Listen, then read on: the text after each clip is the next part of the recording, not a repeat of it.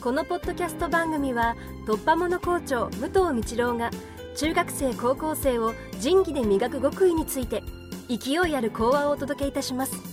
お楽しみください。1月27日の土曜日の日はここの講堂で浄土宗の友生財団という財団があるんですけれどもその財団の方が主催をする友生フォーラムということで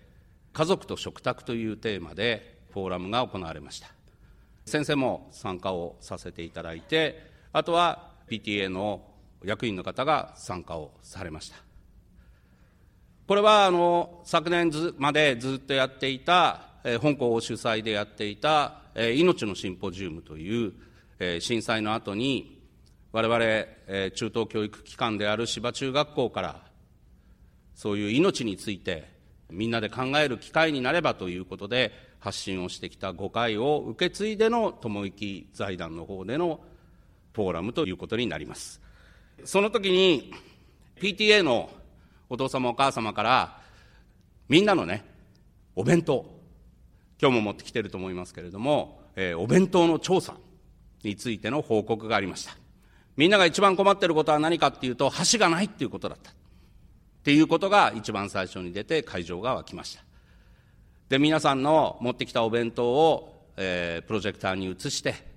えー、そのお弁当を一生懸命作られている、えー、お父さんお母さんの方から、えー、こういう苦労があるとか、こういうことがある、えー、こういうお弁当は喜ぶというようなことを言っていました。えー、当然君たちの中で人気のある、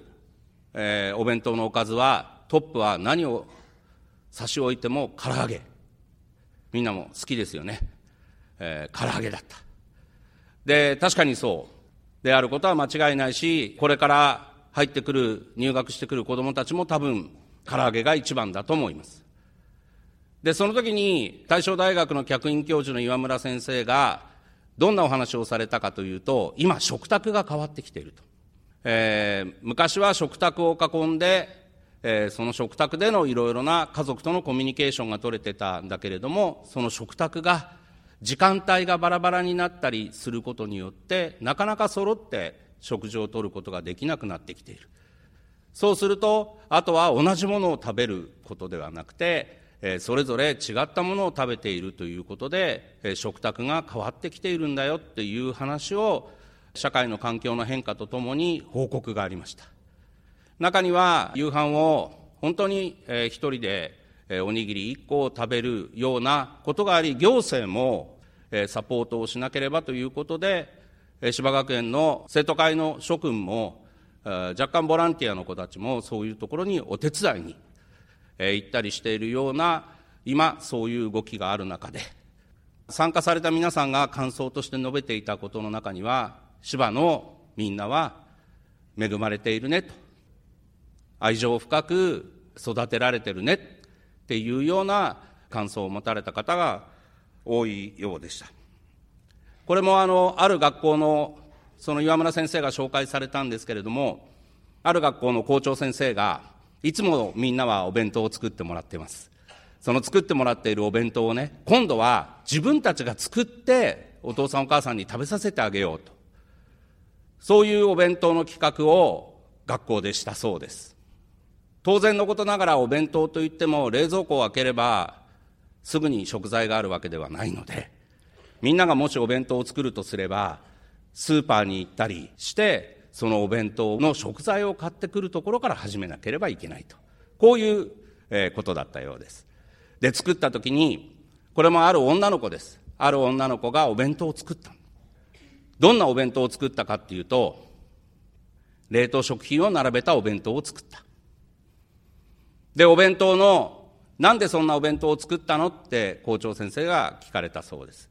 そしたらそのお弁当のタイトルが何かっていうと、仕返し弁当。ね。仕返し弁当っていう名前を付けた。そしたら校長先生はそこで、えー、その子に、彼女に対して何て言ったかっていうと、君は仕返しの仕方を間違えたねっていうふうに言ったそうです。これは彼女はね、どういうお弁当を作ってあげれば、彼女の持っている、その生徒が持っている思いを父なり母なりに伝えられたのか。これはもう、ちょっと考えてみればわかることですよね。彼女は冷凍食品がたくさん入っているお弁当が嫌だったわけだよね。だから仕返しに冷凍食品をいっぱい入れてお弁当を作ったわけだよね。だけど、冷凍食品をいっぱい入れたお弁当を作るよりも、そういう仕返しの仕方をしなくても、あなたの思いは伝わることがあるんじゃないのっていうことを、その校長先生はおっしゃったというふうに言っています。これもなかなかいい話だなというふうに思います。あともう一つですね、えー、もう一方、京都からお越しになられた宗教学者の山織先生が、えー、お話になられたことですけれども、これも早寝、早起き、朝ごはん。どっかで聞いたことありますか？早寝、早起き、朝ごはん。先生方はどこかで聞かれたことがあると思われるのは、前校長の春日先生が、早寝、早起き、朝ごはんと、しきりに言っておられたことを私も思い出しました。で、なかなかこういうのは昔はそういうふうに言われていたんだけれども、早寝、早起き、朝ごはんっていうことを、最近はあまり言わなくなりましたよねっていう問題提起だったように考えております。成長期である皆さん、ね。成長期ですよね。ある皆さんにとっては、また忙しい毎日を過ごしている。この忙しいの中にはいろいろ意味もあるだろうけれども、とにかく忙しい。忙しい毎日を過ごしている皆さん。それから、時間の使い方が下手くそな皆さん。時間の使い方が下手くそな皆さん。で、健康であることが当たり前で、元気である皆さん。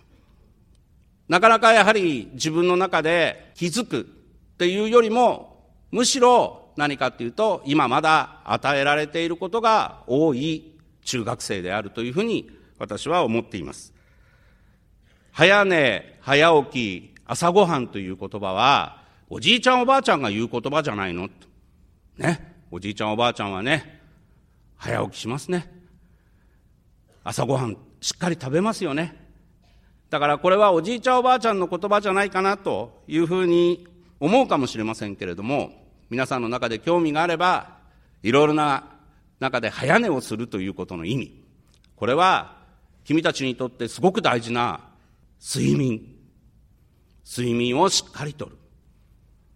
これが一つの科学的根拠になるんじゃないかなというふうに思います。もう一つは朝ごはんをしっかり食べる。この中にも朝ごはんを食べるよりも今は寒いから中にも、もぐ、布団の中に潜ってる人もいるだろうし、促されないと自分から起きない人もいるかもしれないけれども、しっかり起きて朝ごはんを食べる。朝ごはんを食べる意味っていうのはどこにあると思いますか？朝ごはんを食べる意味は、先生が思うのには、学校に行ってきますって出る前にしっかりうんちをするってことだ。排泄をするということ。そうすると、早寝をして、睡眠をしっかりとって、それで、朝ごはんをしっかり食べて、それで排泄をして、それで、あなたたちの体は一日のリズムをしっかり作れるスタートとしてなるんじゃないかなというふうに思います。忙しい。時間の作り方が下手くそ。自分の体を自分でケアすることはないがしろになっている。だけど、みんなもまだ成長の途中です。ですから、しっかり取れるときには睡眠をしっかりとって、で朝ごはんはしっかり食べて、生活指導の先生には怒られてしまうかもしれないけれども、それは言い訳にはならないかもしれないけれども、電車が遅れるよりは朝ごはん食べてて遅刻する方がいいんじゃないのか？先生方には叱られるかもしれません。だけどしっかり朝ごはんを食べて、しっかりうんちをして、そして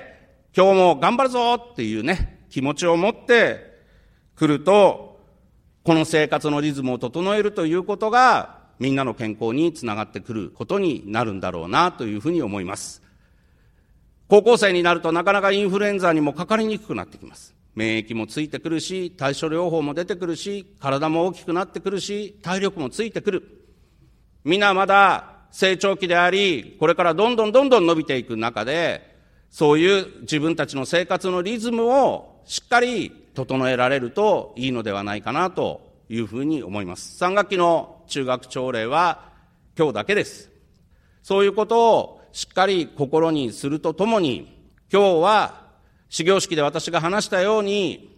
芝学園の中には、そういういろいろな機会に触れて、考えさせられるような友達の言葉もそうでしょう。先生の言葉もそうでしょう。たくさん大切な言葉があります。どこかで心に気を止めて、その言葉を拾って、もう一度自分の中で考えて、そういう心の成長も合わせて、健康というものについて考え、毎日元気に学校に来て、楽しい仲間と友達と過ごしていく。高校3年生は今、受験勉強をして、試験が始まってます。君たちの後輩である6年生も、必死に芝を目指して頑張っています。春には先輩たちが卒業し、新しい後輩たちを迎えることになります。中学3年生は高校生と、芝の中堅を担う時になります。残りの時期、春に向かってしっかり自分たちの次のステージに臨めるように、3学期、頑張って、共にですね、成長していければということをお願いして、今日は私の話としたいと思います。頑張ってください。